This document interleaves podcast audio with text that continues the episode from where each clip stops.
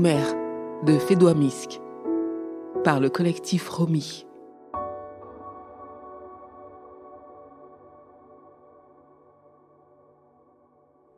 Acte 4 Anan. Anan vient de rentrer du boulot. Jolie et chic de la tête aux pieds, elle dépose son sac, sa serviette et ses clés sur la table du séjour, puis enlève ses escarpins à talons hauts. Elle s'assoit sur l'élégant sofa blanc, dépose son téléphone à côté et se penche pour masser ses pieds endoloris. Elle se redresse, prend un oreiller devant elle et se met à enregistrer un message audio. Salut mon amour, je... Mon amour, je... Salut mon amour. Je sais que tu veux pas me parler. À vrai dire, euh, je suis pas non plus certaine d'avoir le courage de te parler directement. Tu me laisseras pas m'expliquer de toute façon. J'espère que tu écouteras mon message, au moins. Je sais que tu ne comprends pas, que je te cache à tout le monde. Surtout à ma mère. Tu dois te faire plein de films et je te comprends. Vraiment. Mais sache une chose, une bonne fois pour toutes. Je n'ai pas honte de toi. Tu me combles. Et tu es ce que je peux rêver de meilleur. Tu sais, dès le premier jour, tu as chamboulé mon existence. Dès ce premier regard que tu as posé sur moi, et ce sourire sarcastique mais, mais bienveillant que tu as, ça m'avait mise dans un état incroyable de bouillonnement. C'était surprenant et indéfinissable. Je me sentais raillée, mais désirée, en danger et en sécurité. C'était paradoxal et troublant. Comme une promesse de bonheur insoupçonné que l'on reconnaîtrait sous un aspect improbable. Tu te rappelles? C'était au boulot. J'étais comme d'habitude sur mon 31, sur ces talons que tu détestes tant. Et tout en moi transpirait la féminité. Oui, je sais que tu détestes ce mot. On en avait parlé d'ailleurs ce jour-là même à la pause déjeuner. Féminité, m'avais-tu demandé. Qu'est-ce que la féminité? Te sens-tu plus légitimement femme qu'une personne androgyne ou transsexuelle? Tu me disais ça presque méchamment et devant tout le monde. Et quand j'ai voulu me défendre, tu m'as dit que je confondais désirabilité et féminité, que je me définissais sur l'échelle masculine de la baisabilité. Et tu m'as même traité de potiche. Je sais que tu t'en souviens très bien.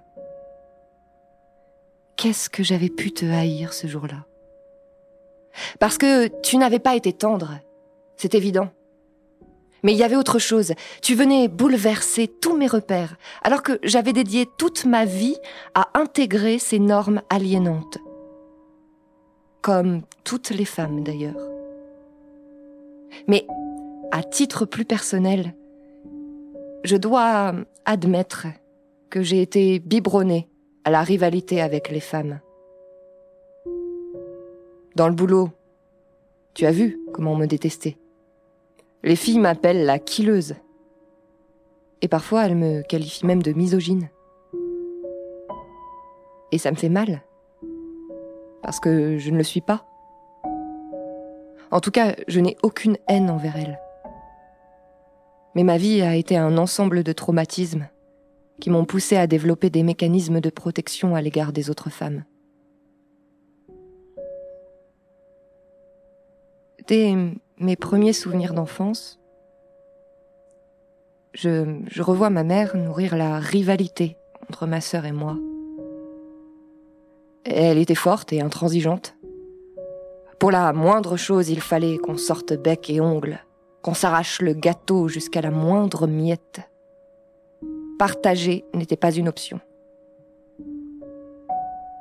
On s'aime, ma sœur et moi.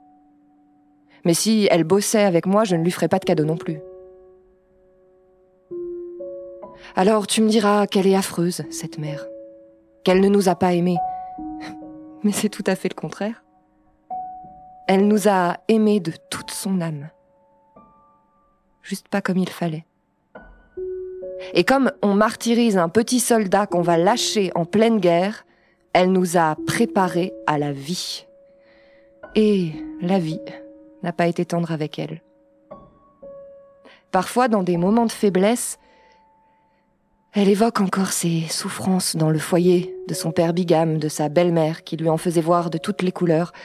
Alors elle nous raconte comment elle a dû se battre et arracher un droit à l'étude, puis au travail pour se libérer avec sa mère. Mon père, lui, n'était pas ainsi. Il l'avait aimée, pour de vrai. Mais incapable de suivre ses ambitions et de subir sa suspicion permanente, il l'a quittée, pour plus jeune et sûrement plus docile qu'elle. C'était le coup de grâce qui a confirmé ses certitudes sur mon père et sur les hommes en général. Et depuis toujours, elle nous mettait en garde contre les femmes au travail, tant ses rivales étaient capables du pire, pour évoluer au lieu de se tendre la main pour percer ensemble. Tu te rappelles? Quand tu me disais que les femmes se tiraient des balles dans les pieds pour garder pour elles le peu d'acquis qu'elles arrivaient à arracher au mec? Une sorte de pauvreté d'âme qui les pousse à croire qu'il n'y en a pas pour tout le monde. Ou alors l'idée débile qu'elles font partie d'une minorité exceptionnelle qui mérite sa place au Panthéon.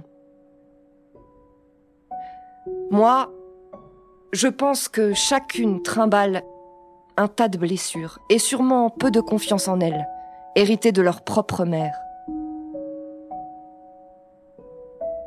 D'ailleurs, ma mère nous a également préparé à la pêche du gros poisson. Du beau parti. Cet homme trophée qui doit faire rêver les cousines et donner des ulcères aux copines. Ouais. Les hommes aussi sont considérés comme des trophées. À leur insu, c'est marrant ça, non? J'admets d'ailleurs que c'est de là que me vient ce plaisir malsain de séduire, de monter chaque fois un peu plus sur l'échelle de la féminité, de devenir la poupée parfaite tout en excellant dans mon boulot. Je ne perds pas le nord.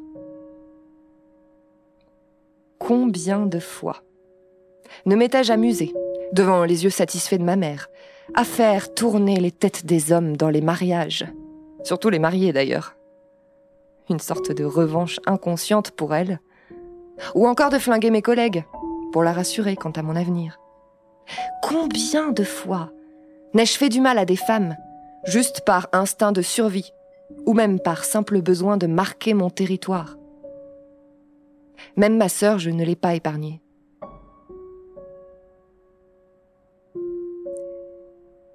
Pour tout ça, et pour encore plein d'autres raisons, je te supplie de me croire elle ne pourra pas comprendre notre relation, notre amour. Elle le prendra pour une trahison, une folie. Elle n'est pas encore prête à l'accepter. Ni moi à lui en parler. Pas encore. Mais je sais que je veux faire ma vie avec toi, que tu es mon autre. Crois-moi, je t'en supplie.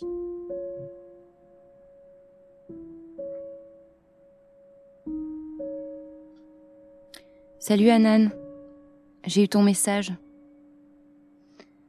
On attendra un peu, mais pas indéfiniment. Ok mon amour. Je te promets de trouver une solution et, de te rendre heureuse ma chérie. Je t'appelle demain matin, ok?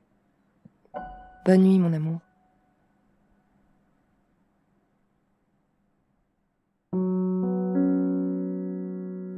Nos mères. Une pièce de théâtre en six tableaux de Fédois Misk. Une production de l'onde porteuse pour le réseau des médiathèques de Clermont-Auvergne Métropole, la mission égalité des droits de la ville de Clermont-Ferrand et la cour des Trois Coquins. Avec les comédiennes du collectif Romy, Fanny Caron, Anan, Jessica Lille, Iman, Marianne Denis, Fédois, Mathilda Bernard, Samira et Noël Miral, Maria. Musique originale, montage et mixage, Théophane Berthuis. Prise de son, montage et mixage, Francisque Brémond.